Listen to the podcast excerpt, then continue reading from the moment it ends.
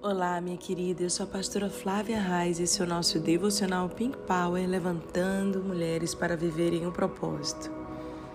Existe um milagre de Jesus, dentre tantos maravilhosos que ele fez, que toca profundamente meu coração. E um deles é a primeira multiplicação de pães e peixes que está lá em Mateus capítulo 14, a partir do verso 13. Jesus, ouvindo isso, retirou-se dali num barco para um lugar deserto à parte. Sabendo as multidões, vieram da cidade seguindo por terra. Desembarcando, viu Jesus uma grande multidão, compadeceu-se dela e curou seus enfermos. Ao cair da tarde, vieram os discípulos a Jesus e lhe disseram: O lugar é deserto e vai adiantada a hora. Despede, pois, as multidões para que, indo pelas aldeias, comprem para si o que comer. Jesus, porém, lhes disse: Não precisam retirar-se, dai-lhe vós mesmos de comer. Mas eles responderam: Senhor, nós não temos aqui senão cinco pães e dois peixes. Então ele disse: Trazei-me. E tendo mandado que a multidão se assentasse sobre a relva, tomando os cinco pães e os dois, dois peixes, erguendo os olhos aos céus, os abençoou. Depois, tendo partido os pães, deu aos seus discípulos e estes às multidões. Todos comeram e se fartaram, e dos pedaços que sobraram ainda recolheram doze cestos cheios. E os que comeram foram cerca de cinco mil homens, além de mulheres e crianças. Esse texto nos mostra um dos milagres talvez mais conhecidos de Jesus, quando o improvável acontece.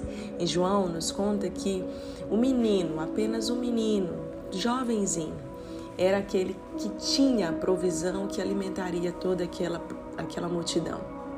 Interessante quando Deus usa um menino improvável que estava bem preparado e pega aquele pouco dele. E uma vez que o Senhor dá graças, ergue aos céus, aquilo se multiplica de maneira poderosa. Quantas vezes na nossa vida nós nos sentimos no meio de um deserto, no lugar da impossibilidade, totalmente improváveis. E Deus olha para nós e fala: entrega o teu pouco, e quando nós resolvemos entregar a Jesus o nosso pouco, as nossas limitações, as nossas inabilidades, nesse dia da entrega é o dia que grandes coisas acontecem.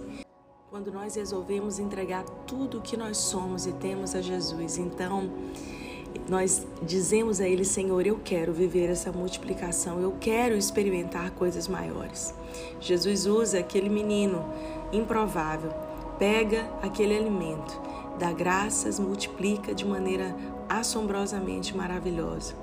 Mas ele não isenta os seus discípulos da parte deles. Eles procuraram, eles, quando Jesus diz, dá-lhe vós mesmos de comer, Jesus estava dizendo para eles: olha, existe a minha parte, que foi a parte sobrenatural do milagre, mas a parte humana, a parte natural, quem tem que ir, colocar a mão no arado, distribuir, fazer acontecer são vocês. Isso é muito poderoso, porque é o ensino de Jesus sobre, de fato, como nós devemos nos posicionar nesses tempos.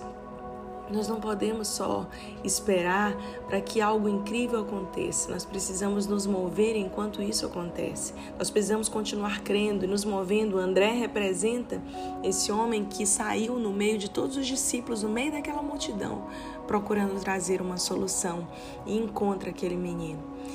André representa pessoas como eu e você que não se conformam, mas que vão atrás para trazer as respostas, para trazer as possibilidades, para tornar o impossível real.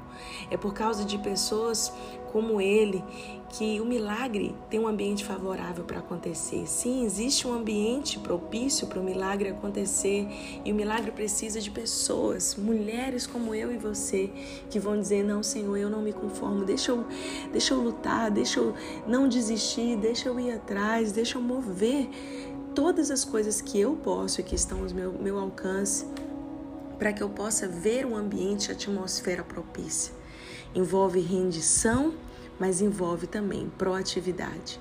Você nunca vai viver algumas coisas na sua vida sendo passiva.